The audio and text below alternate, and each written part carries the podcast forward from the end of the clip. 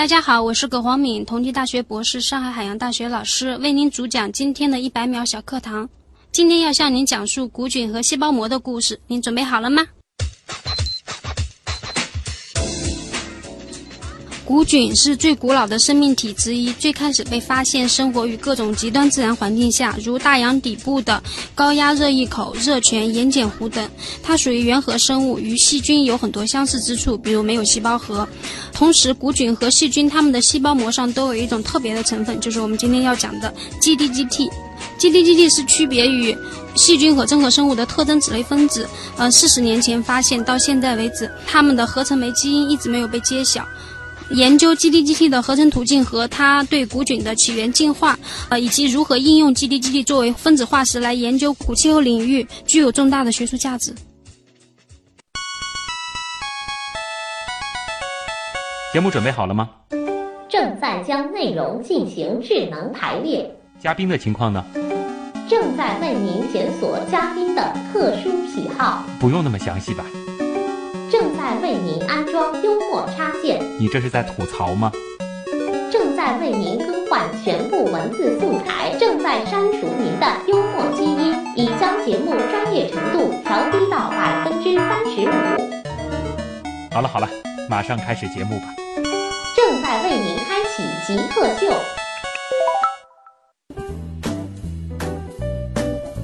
用专业之魂铸造匠人精神，这里是极客秀。各位好，我是用咖啡机从咖啡豆里萃取咖啡的旭东。大家好，我是利用有机试剂从海洋沉积物中萃取环境信息的葛黄敏。啊，欢迎葛黄敏老师做客极客秀。葛老师呢是来自上海海洋大学啊。这里这个开头的自我介绍我必须要解释一下，因为我们今天想落的点呢是萃取，或者说是从什么地方萃取什么。但是葛老师所做的事情，这个。和我的生活实在是太远，我就只能想到我早上这个从咖啡机里边干的这些事儿。但是呢，其实葛老师之前从事的还是跟海洋相关的研究，而且我们更多的还是想从海底当中的一些这个有意思的样本里去回溯过去的地球。这里是极客秀，我们先进入极速考场，先来认识一下葛红梅老师是怎样一个人。极速考场。第一题是我们的必答题啊，就是您如何定义极客，以及曾经做过的最极客的事情是什么？嗯，我觉得极客就是你做别人想不到你会做的，你自己也没想过你会做的事情。哎，这个定义很有趣，而且我觉得下了这个定义之后，嗯，您曾经做过的最符合这个定义的事儿是什么？我很期待。哦，那我做过最极客也不叫极客吧，就是比较抱佛脚的一件事，就是我。博士期间的所有的实验工作，应该是在两年之内做完了，我就用两个月做完。啊，就是那两个月时间，真的就是基本上每天工作二十个小时吧。这个背后的这个原因，能简单的说一说吗？当时是这个，因为因为您的这个背景当中也是说到，就是一直会有这个出海的这样子的一些。嗯，我是一三年三月份去德国，那在那之前。一一年、一二年两年嘛，没怎么做实验工作，但是我有经常出海呀，然后包括工作什么都在做，就是实验这一部分攒到了很后面。然后我我我后来就给自己立了一个，我说我要在出国之前把所有的实验工作做完，这样的话我去德国的时候我就可以专心测试、分析数据、写文章这样。所以我就真的那两个月，每天晚上都是十二点打车，从同济到临港那个浦东大道的租的房子里面。哇！真的两个月，这两个月下来，人的这个状态是怎么样的？因为我感觉会很严重的缺觉啊。对啊，坚持过来就 好。对，这这不是一个值得那个的。嗯，但你觉得这个其实不是一个特别适合和师弟师妹们分享的一个做法，是吧？对。如果说让您来给极客秀设计一个 logo，你觉得怎么做比较好？那他这边来的大部分都是比较有意思的人，嗯，弄一个那种嘻哈的那种欧美那些乐队里的某一个，就那种嘻嘻哈哈的，嗯，表情就行了。嗯，哎，但是这种有点太，就是真的就是字面意思来去做这个 logo。嗯，但是就可能就是这一个名字给你想到的就是这样一个图案啊。嗯，那如果说是要到您比较熟悉的这个海洋领域。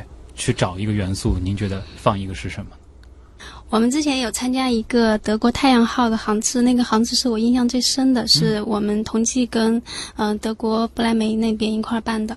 然后我们当时就在想，我们这个航次要画一个 logo 啊，然后我们就中国人、外国人，因为大家聚在一起，最后画了一条龙，哦，什么样的龙一条盘成椭圆形的白色的龙。啊？但是还是是中国风。然后嗯，对中国风，也可以借鉴。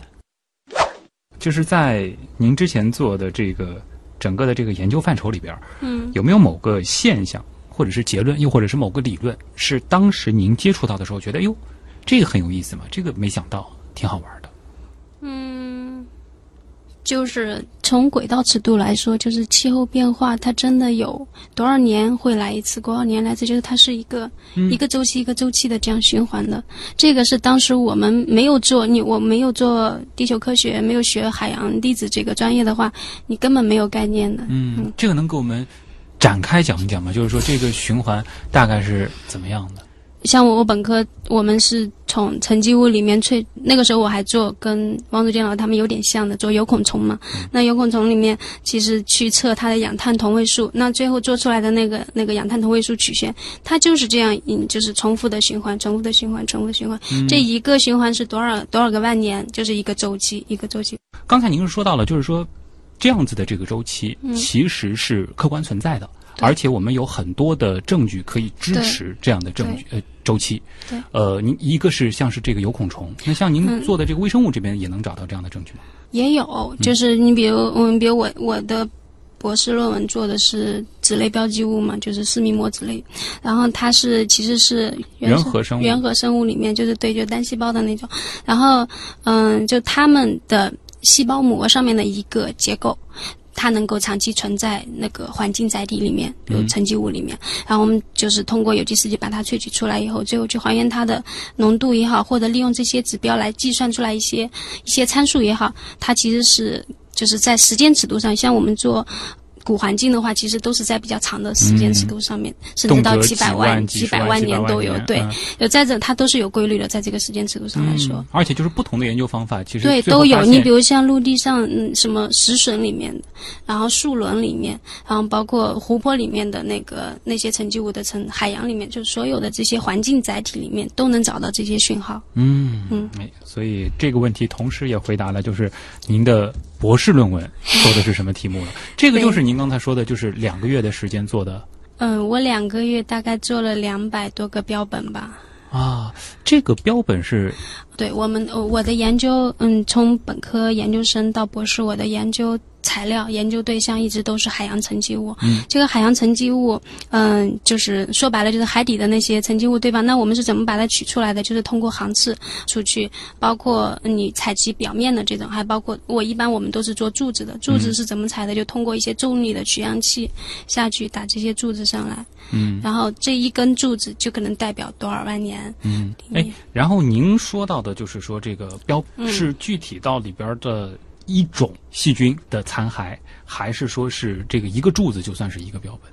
哦，不是，我说的标本就是这个柱子，比如这个柱子一厘米或两厘米的深度来分样，嗯这一厘米的这一块泥巴就是我们的标本。然后至于你从这块标本里面，你可以去提取呃有孔虫、嗯、科氏藻，或者是说那种这是看得见的嘛，就是你洗完以后把那个泥去掉以后，你就能看得到这些呃剩下的残核。然后还有像我我我博士在做的那个声标，其实是看不见的，它是你用有机试剂把它萃出来，它是溶在有机试剂里面，啊对，这个通过仪器检测才能检测出来。就看不到解释了你前面的自我介绍，你是在做一个什么样的事儿了？对啊，在您的这个研究当中，嗯，您觉得哪种工具、哪种试剂或者是哪种仪器是必不可少的？对于研究来说很重要。这说便宜的还是贵的呢？都可以，先说个便宜的，便宜的是什么呢？你觉得？便宜的我们那用有机试剂是必不可少的，那甲醇、二氯甲烷、正己烷这些东西是我们日常在用的，啊，这个的话相对来说就可能是几块这是钱、日常日。常耗材嗯，no no no no no，也不是 对哦你比如一瓶大概五五升或者四升，大概是四五百块钱吧。啊，对那贵的呢？贵的啊，你比如我们像我们来检测脂类标记物的这个高效液相质谱 LC mass，LC、嗯 mass 大概是两三百万一台。两三百万一台，哇，嗯这个和前面那个差距就很大了。那我们就以最贵的作为目标您现在一年的收入大约能买几台这样的设备啊？几年的收入能买一台？几年的收入啊？嗯，十五年吧。哦，那其实给了一个很精确的对，数我们字了。对我们的收入其实是比较上海各个高校的收入，教师对对吧就大概是比较清楚的。嗯，对，十几万吧。好，谢谢啊，这个不为难您。回答一个这个可能脑洞更大一点的，嗯或者说是让您会思考的更深入的问题啊，就是嗯如果说时间可以倒退，嗯倒退回您嗯高三嗯或者是大一这样的档口，嗯你可以重新选择一次专业，你会做选择吗？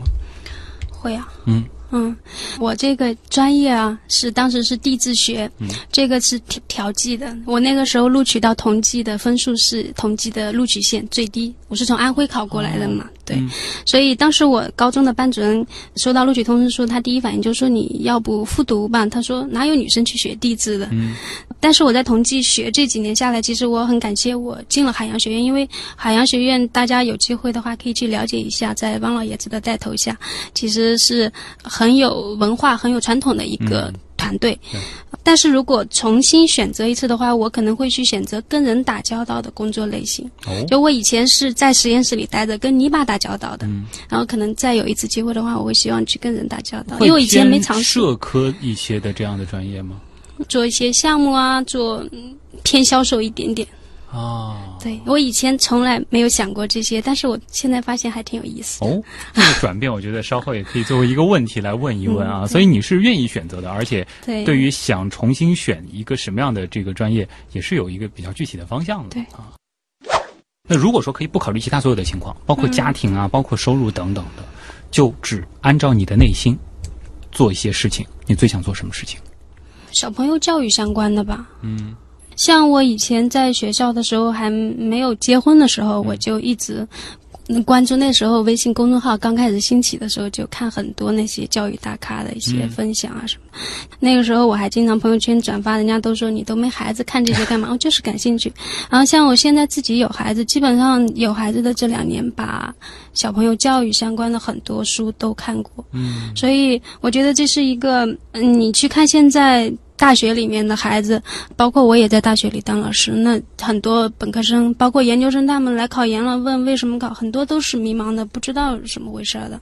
所以希望他们如果是小的时候，所以就是这个问题，你的答案可能一方面就是可以有更多的精力教育好自己的孩子，同时也可以去尝试做一些教育更多孩子的事情，无论是对，其实跟自己孩子倒不是最关键，当然你顺带的可以帮自己的孩子教育好，这是嗯肯定是一个附加的嘛。但是我是觉得这件事是比较有社会价值的，哦。真的是这么觉得。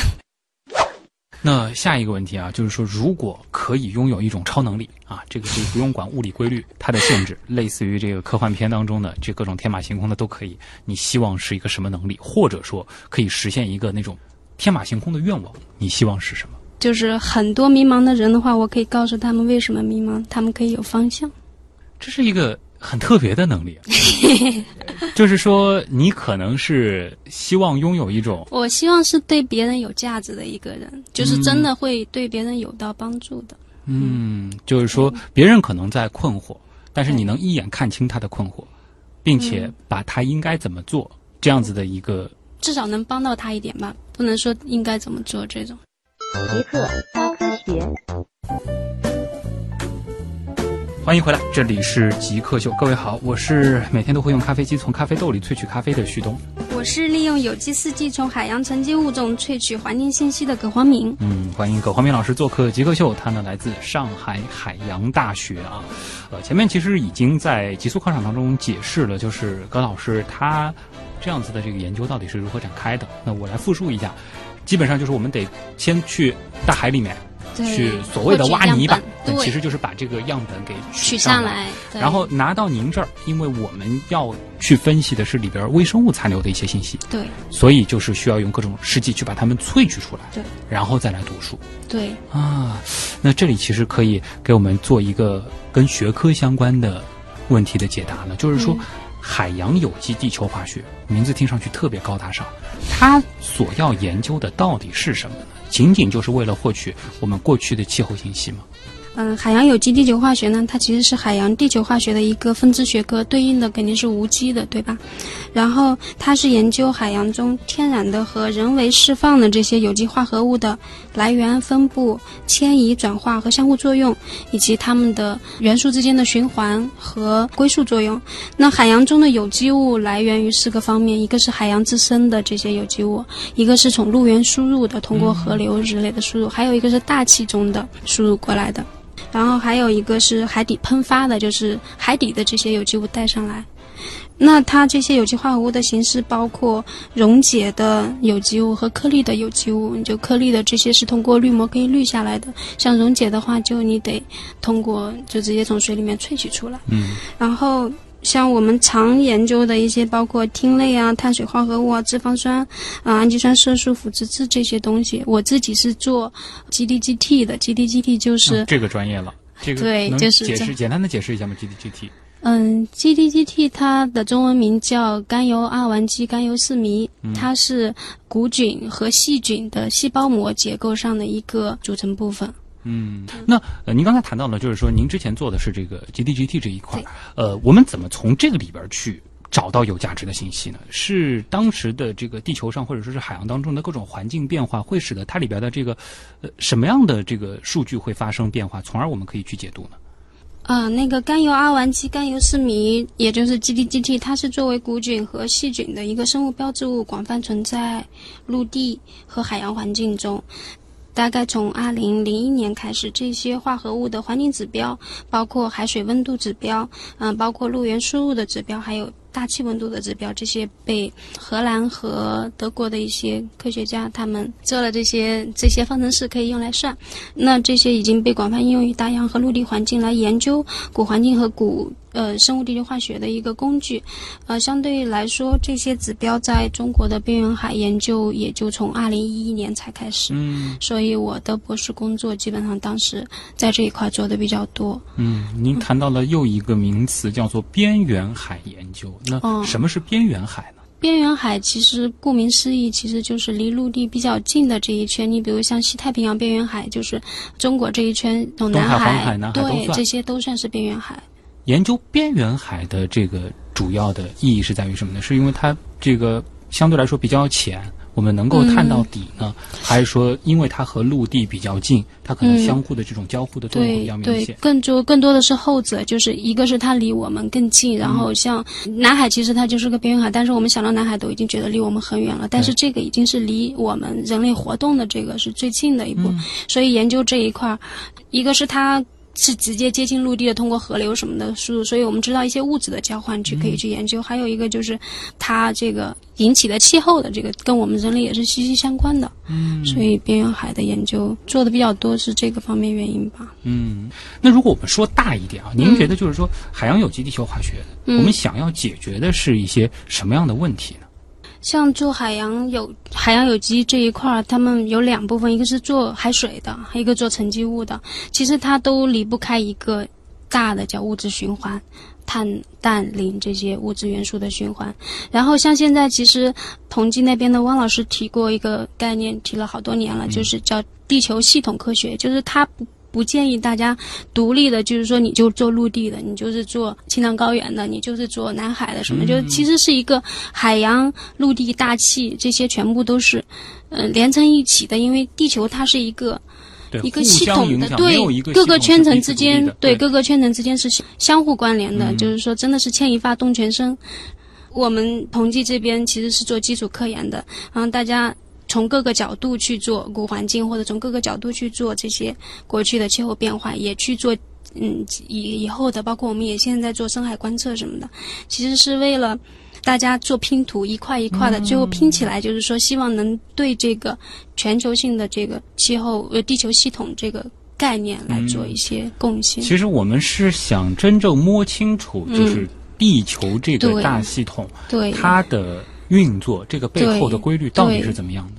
对，其实我们做了，包括像同期第一次那个大洋钻探是一九九九年嘛，那个大洋钻探在南海的，但到现在南海做了这么多年，其实我们知道的还是某一部分，你根本就没有信心说，对，很少的一些拼图收集到很多碎片式的东西，嗯到底怎么回事？就是说，呃，可能有一些专家他们能站在比较高的高度，但是其实你还是没有人能很有信心的说，我对这个南海就摸透了？就我们具体到单个的科研人员，或者说是一个个科研小组的话，我们更多的也只是说是把一块拼图对。给修修精致，对，但是真正它背后隐含着什么，其实是要我们有足够的对大家聚在一起，对，是这样。所以现在都在弄一些大的项目嘛，嗯。像南海生物这个项目已经做了好多年，就是每年有一次会与，大家聚在一起，把各个方向的研究结果拼在一起，每年都这样。嗯，对。说一个普通人可能更加好奇的问题啊，就是说，因为前面可能也介绍过，就是您是有过很多次出海的经历的，会跟这个航次的。对。这个在您之前的整个的这个本科、硕士、博士的学习经历当中，算是比较激动人心的部分呢，还是说是相对来说，可能你觉得是比较艰苦的部分？嗯，对于我个人来说，嗯那我第一次出海是。去的西太平洋，然后最远到了赤道那边。那个时候坐的是国内的科学一号，好像是。嗯呃，讲实话，那个时候条件是比较艰苦的。嗯我们四十多天，那个船上是没有制水系统的，四十多天大概就洗了两次澡吧。就所以一个有意思的就是说，下雨的时候大家都跑到那个甲板上去冲。啊，对，这是我第一次出海，就是四十多天，是、呃、物质条件比较艰苦，但是。因为那个时候都是刚读研究生，大家都还是属于热血蓬勃的，就、嗯对，嗯，就现在想来，我也不觉得那个艰苦是不能那个的。然后第二次出海是参加一个国际航次，物质上基本上被照顾得很好。它是德国的一条船叫太阳号，然后也是一条很有经验的科考船了。嗯就是你说的画龙的那一条。对啊，对，它是很有经验的一条科考船了，所以上面也有管家照顾我们所有的吃住，包括生活方面。所以，嗯，几个朋友就是我们同学，到时候那那个时候从船上下来以后，我们就把那个航字形容成乌托邦。所以您刚才问到我这个问题的时候，其实我就开始笑。如果说我要是以后离开海洋这个学科的话，这是我最怀念的一部分。就其实我还觉得海洋还是蛮神奇的，嗯尤其是一群志同道合的人，对然后封闭在一个小的空间当中，大家的目标是一致的。嗯比如说，我们到这个工作站位，我们是要把这个柱子打上来。那有很多不确定的因素。那在海里面工作业，其实是一个是危险，一个是很多不确定因素。你能成功的把这个柱子打上来，把取到我们想要的成绩物，大家真的是。呃，整个船上都是欢呼雀跃的，嗯啊就是很美好，回想起来依然是很美好。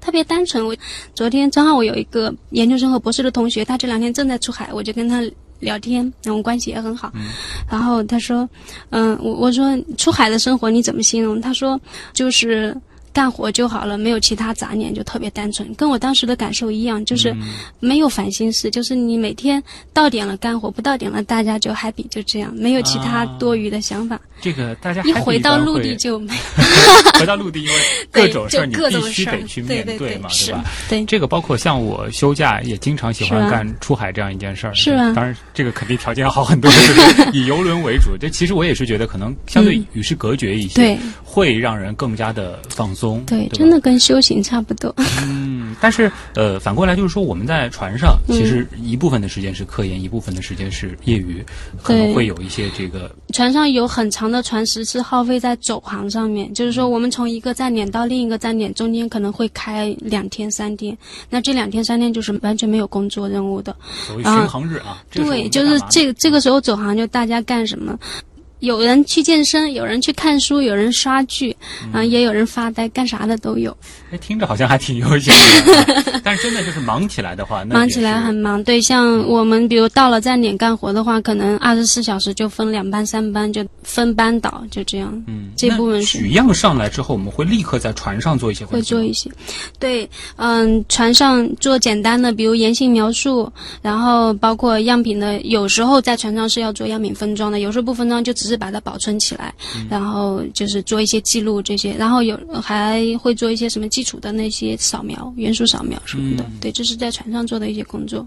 像偶尔像他们做古生物就要去定年什么的，他可能会说某一个关键点，那船上有那个首席科学家，包括其他的一些各个方向的，他们会说啊这一段是不是关键点？那他可能会去取一部分样品，直接就去实验室开始工作。这个船上就会配置船上就有船上有各个方向的实验室。对。所以船上其实也是一个和这个相关领域的其他学科交流的一个很好的机会。对。嗯，对，呃，会有就是说这个一个航次下来，嗯。可能甚至是不同国家的这个朋友结下深厚友谊的。有啊有啊，这船上这个真的就是同时在一个船上待过，这个革命友谊真的是很深厚的。啊，就到现在可能也会有很是，很是密切的联系。对对，啊，嗯哎，呃，这个的话其实会带出一个蛮有意思的问题，就是是不是只要去从事，比如说海洋有机地球化学，或者是类似于这样子的、这个、海洋科学。海洋科学离不开的一个话题就是会出海，倒不是，就是也有可能就是对出不了海的，我是研究海洋的。对情况啊。对对，就因为像出海这个费用其实是很高的，嗯然后像如果你能在你比如研究生或博士期间遇上这个行字，然后你又能申请到的话，或者你的导师是有这个项目参与的，然后你能去就特别好。也有可能就是学了，结果整个硕士、博士都没出海机会的也有对，出海机会也不是都有的。哦。但是现在好多学校也都在建船或者是什么，像厦门大学有一个加根号，嗯，我我只看过介绍，我就很期待能以后有机会去一次。嗯那它的那个条件配备就已经很国际化了，就特别好，嗯各个实验室都已经很专业了。然后像它现在会有一些海上大学的概念啊，什么这种，就是会给很多学生机会出去短期的，嗯，不是真的去出海，嗯，科考航次，就只是一个像实习一样。就在过去的话，就是能申请上出海机会的，相对来说可能还是需要比较优秀的，或者说是要准备的非常充分的，你才能够争取到这样的机会。或者就是刚好你这边老师这个项目多，需要派学生出去。但是您觉得，就是说这个出海的经历，我觉得还是棒的嗯对我这个出海是一种怎样的体验啊？这个其实也是会，呃，具体到相当于回答了，就是从事海洋科学研究是一种怎样的体验。反正出海的部分很棒，然后上了岸之后，可能还得面对一些其他的事情。呃，好，呃，回溯一下您的这个之前的整个的这个轨迹啊、嗯博士毕业之后就进入到了海洋大学，嗯，然后是继续从事研究。对，呃，现在呢？就是嗯，我是本科毕业以后保研的，就大三以后保研。那个时候从本科到研究生其实是稀里糊涂的，自己没有想太多，对，您是因为有一条线。调剂到了对这个专业，对，但是其实到研究生，按理来说是需要自己对这个方向比较明确的。对所以就那个时候真的是想，真的是没去想这么多，就是其实有点偷懒，就因为有一条保研的路现成的，就是你那时候也可以选择自己考研去考一个你想的，嗯，啊，那个时候就偷懒了，就有一个现成的路就没有 去能被保研已经很厉害了。然后后来就是研究生期间，那个学，因为跟很我们学校的老师老学生了嘛，然后很多老师都认识，他们就会觉得硕博连读嘛就快，因为我们的专业是搞基础科研的，如果你想继续在这个行业做的话，博士是肯定的。嗯，然后那个时候我就没有硕博连读，因为我想我还没有想好我要做科研。啊后来博士是我自己考的，我真的就是开始想做科研是从研究生开始的。那个时候你开始专业接触更多了嘛，嗯然后你也有机会去参加一些会议啊，或者是包括我研究生毕业也去德国待过一段时间，就是纯粹的科研，那个嗯氛围比较吸引人。所以如果现在想的话，我对科研兴趣的高峰就是在德国的那一年是是博士毕业之后，博士期间。博士期间，对，所以就是其实，在就是硕士到博士的这个阶段，那个时候是科研兴趣最足的一个阶段。嗯，您用了那个阶段是最足的，这是在表达着，就是现在你可能是面临着一个新的选择，或者说是对。对自己有了对新的定位吗？对，然后博士毕业以后就是去了海洋大学工作，当时应聘的也是纯科研岗，嗯，我们当时是深渊中心，他也是想做深渊方面的研究，包括技术和科学两块。虽然在海大的前两年没有出特别大的成绩，但是也是全心全意的在做科研。嗯，但是有了孩子以后啊，啊，对，有孩子是我的一个转折点吧，嗯就是。嗯，因为做科研其实是要求比较高的一个方向，你真的得沉下心来做实验没关系，做实验其实就是一个体力劳动嘛，嗯。你这些都没问题，其实是脑力劳动，你得静下来心，你才能真的去，而且你要大量阅读，你才能真的有好的想法，然后嗯。你真的能有一些好的 idea 呢。所以觉得就是您面临的一个选择，就是做一个称职的母亲和一个优秀的科学家之间，你可能选择了前者。也也有人家就是都做的很好的，嗯。但是我不行，就是我觉得我可能呃已经静不下来心去做科研了，我也没有那么多时间投入在里面，嗯，所以我可能接下来会转到偏科普一点的，或者是偏就是教育方面的，嗯，对。就这一块的话，是这两年您一直在思考的一个事情。对，从一七年底开始，嗯，但是其实之前的那么多年的这个学术生涯，嗯总应该还是给你留下了一些挺宝贵的东西，可以让你后面的这个路可能走的会和别人不太一样吧。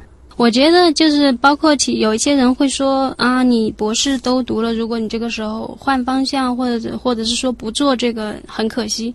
但是我觉得读博士也只是一个你一个经历，这个读博士期间，你真的最重要的是你拿到那个某个学科的博士学位吗？并不是，我是觉得这博士这几年。你整个做事的方式很多都会有影响。我觉得同济待的十几年，嗯，应该是我最重要的一个阶段，因为它基本上打造了我怎么去为人处事，包括很多就就是博士到底给你带来了什么？这个是是博士啊，嗯我还真的不觉得，就是如果我说现在放弃这个专业，不做这个专业，我也不觉得呃可惜，但是我会想念在海上的时候那样。对我我我是觉得博士。就跟你去工作了一个阶段一样，他就是说能带给你多少，是完全看你自己的。就是说给了你一种，比如说一种看待事物的习惯，或者说是对对待事情、做事情的一种方法。对对，其实也就是在做一个项目嘛。所以你是觉得就是类似这样子的这个方法，也可以用到您之后想要，做的其他的事情上。做对。好，呃，这里是正在播出当中的极客秀啊。今天做客我们节目的极客是葛黄明老师，他呢来自上海海洋大学，之前从事的是海洋有机地球化学的研究。我们接下来呢进入问题来了，我们来看看网友对于这个领域啊，包括对于您个人还有哪些有意思的问题。问题来了，问题来了，问题来了，第一个问题呢，来自网友定格啊，这问的也是其实最近被讨论挺多的，就是我们作为普通人如何有效的支持海洋研究和海洋环保事业。嗯，现在海洋方面有一个专业叫研究微塑料的，就是他们就是在海洋的水体沉积物，包括那些呃鱼类什么，都发现了大量的微塑料，你所以们在样本当中是也看到过这个？我我们实验室有一个学生在做这个方面，对，嗯这就真的有很多东西。然后，那我觉得作为普通人，那就支持现在上海的这个垃圾分类嘛，把这一块从源头做好。下一个问题是来自网友钢铁萌啊，他说有没有一些利用海洋微生物改变环境的实际例子？嗯，这个基本上不算是我的专业了，但是如果大家可以去了解一下，就是海底珊瑚，其实尤其是边缘海的，就是近岸的，其实是被污染或者破坏的比较严重的。那他们有一些可能利用一些微生物的这种作用去恢复这种珊瑚系统，这个应该算是一个例子。呃，其实您之前的这个研究更多的可能是就是其他的一些系统对于海洋沉积下来的这些微生物，嗯对对它们本身的一些影响。对，那如果说反过来，就是说海洋里面的这些微生物会嗯对外界的这个环境，甚至陆地啊或者是大气产生影响吗？就是现在你的身体里面就有很多古菌和细菌，知道吗？哎，这个怎么解释？就是如果现在去把你身上的弄一块皮肤下来啊对，也会查得到我在研究的这个 GDGT 都有。所以啊以前人家就是 GDGT，就是这个古菌的这个东西，最开始这个定义出来的时候是定义在极端环境下才有的，嗯，呃高温高压或者是超级热的热泉这些环境才有。后来发现是无处不在。无处不在，对哦，对，可以理解为，比如说，呃，会有一些海洋里面的这个生物，嗯，然后它可能被陆地上的一些生物吃了，又或者说可能这个各种分解的这个作用，反正它又进入到了其他的一些循环系统当中不。是，您这个理解就是说是这个东西还在海洋里面呢，后来通过其他途啊径传播开来，嗯不是这个。像古菌这个东西，就是本来就到处都有的。哦，对是它为什么叫古菌？就是它特别老。嗯？阿古和阿奎问：海洋仪器中有哪些设计思路很赞的啊？所谓黑科技，因为像我最开始在海洋大学的时候，是在一个叫深渊中心的地方，然后呢，我们有科学团队和技术团队。那像我们做基础科研呢，对技术是完全不懂的，对吧？但是他们做技术团队的，他们就是，比如我们做深潜器，嗯，呃蛟龙号，不知道您知道吗？知道对，就这些。然后，嗯，那像黑科技的话，我觉得就是这些做技术的人他们做的，比如我查到一个水下滑翔机，就是它会仿生学的这种模仿鱼类，然后来采集海洋数据，然后设定好路线，它自动观测，取得很多温度、盐度这些东西。这就比我们以前出海去获得这些数据的要容易高效的多。海洋技术的东西，我觉得是很有意思的，而且很有用。对，是对海洋科学这一块来说是很好的一个辅助工作用。对，因为我们可以在这个不同的这个深度啊，然后不同的这个具体的坐标去取样的就有这些就是实测的这些数据做依撑的话，其实我们的研究结果，讲实话就是你解释起来或者说很多可信度更高，嗯而且你更有据可循吧。对，对像做这个沉积物研究，您前面提到了，就是说您之前做的更多的是边缘海，嗯，呃，现在会有说是做这个深渊里的这种沉积物的研究吗？我做过一段时间。啊，对，这有什么区别？能做个比较吗？嗯，就它首先它的海洋环境是不一样的，一个深渊，你比如一个六千米以下和一个两百米。就三百米这种的水域是完全不一样的。嗯那对于做生物的人来说，可能区别比较大，因为那个两个不同的环境里面的生物的性质完全不一样。但是像对于我们来说，深渊里面我采集到的基地基地的信息，可能有就是有这个深渊。就是我们叫自身的，就是在深渊这个环境上本来就有的，也有很多是从上面掉下来的，嗯，所以对于做这个古环境来说不是特别好做。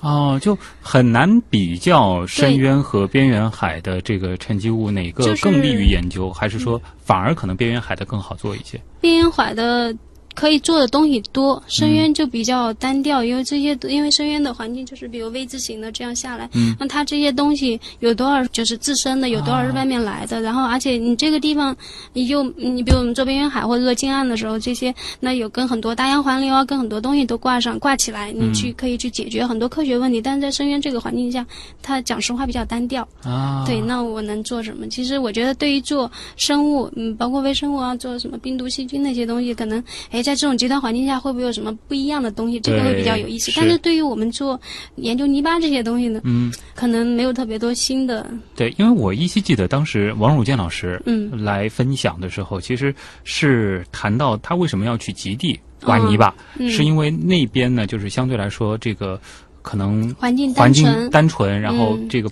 样本对会保存的比较好，所谓的这个噪音会比较的少一些。对对对。我开始以为深渊里面可能同样有类似这样的这个优势的条件，到反过来并不是深渊。它其实有点像一个收集器，东西就什么都来了，反而它的这个杂质噪音或者什么会更多一些。很难解释。嗯，对，信号很难解释。啊，就像我们我做过一些深渊的样品，做出来以后，讲实话，那些数据拿到手里，不知道怎么去讲故事。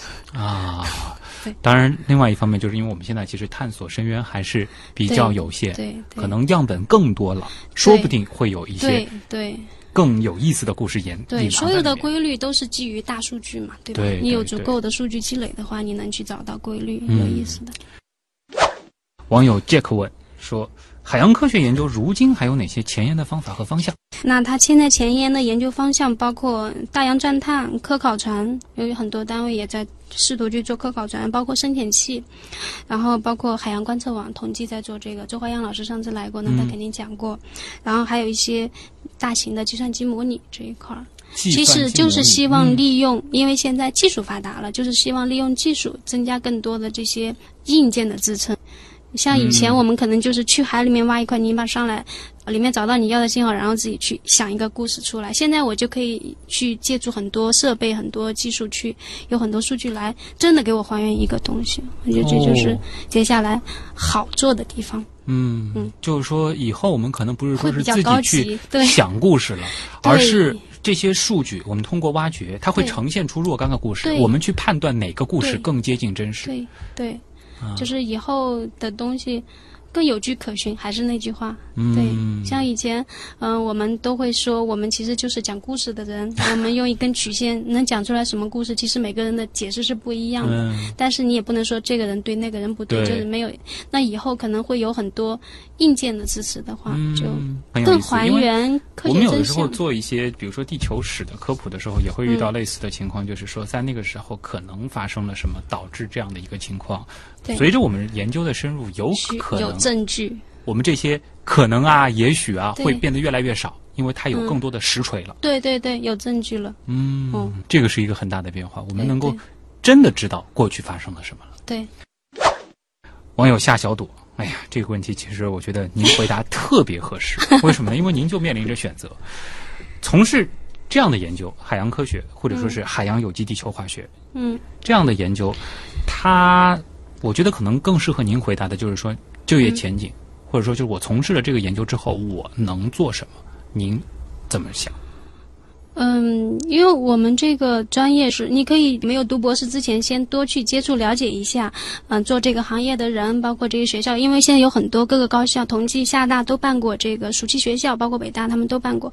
你通过这些海洋方面的海暑期学校，你就可以在两个星期或一个星期之内了解，大家都做，因为各种各样的报告嘛，就可以大概知道这是什么东西。你判断好以后，决定有没有兴趣，你再去做。因为如果你决定要去做的话，其实这个接下来的就是比较窄了，基本上就是做研做科研嘛，或者去高校。如果说咱们说你接下来的就业的话，你要么去研究所，要么去高校。比如你做的专业是地质、石油什么相关的，你还有更多选择，可以去公司，对吧？反正就是我们纯科研这一块的话，就这基本上就这两个。所以就是师兄弟姐妹之间，更多的还是在科研这条路里面对的。，就是没走的、留下来的，基本上大家就这么些单位，所以就是这个圈子圈子相对是蛮小，比较小一些。对。啊、有没有一些这个不在这个圈子，但是嗯现在看看也有还不错，的？我举个例子啊，就是刚才我们说到那个技术这一块，那我有一个同济的师弟，一个师弟，他后面就自己创业去。我觉得他就属于做的蛮好的，就是他利用比如沈阳自动化研究所那边的资源，包括同济，他以前同济的嘛，那同济这些老师相互之间就是他提供技术，然后这些科研单位看提供需求，大家一块儿去想有没有什么项目一块儿去做，就是研究设备，同时又能拿到项目的支持，就这样又有科学意义又有实际意义。我觉得这就是一个比较好的例子，嗯，嗯就还是说就是呃那么多年的这个科研经还是相历，关的。对，嗯其实会给你们带来的一方面就是说整个思维方式，嗯包括就是做事情的这个习惯，以及啊其实可以想到的这些研发的这种能力，这个还是有的。对另外，其实就是说整个这一路还是会有很多有价值的资源，这个是可以让你在未来做一些事情。嗯，好的。那今天也再次感谢葛黄明老师啊，再一次带我们去了解了海洋，而且是一个可能会被很多人忽视的小小的方向，就是在海底沉积物里边隐藏的，还不是具体的这个。一只一只的这个细菌，或者说是一些固体微生物的这种样本，而是他们的看不到的，看不到的那些东西，其实同样在诉说着地球过去的故事啊。谢谢您的到来。那么葛黄明老师呢，来自上海海洋大学。以上就是本周的极客秀。本节目由上海人民广播电台科学家族工作室和第一财经广播联合呈现。我是旭东，咱们下周接着聊。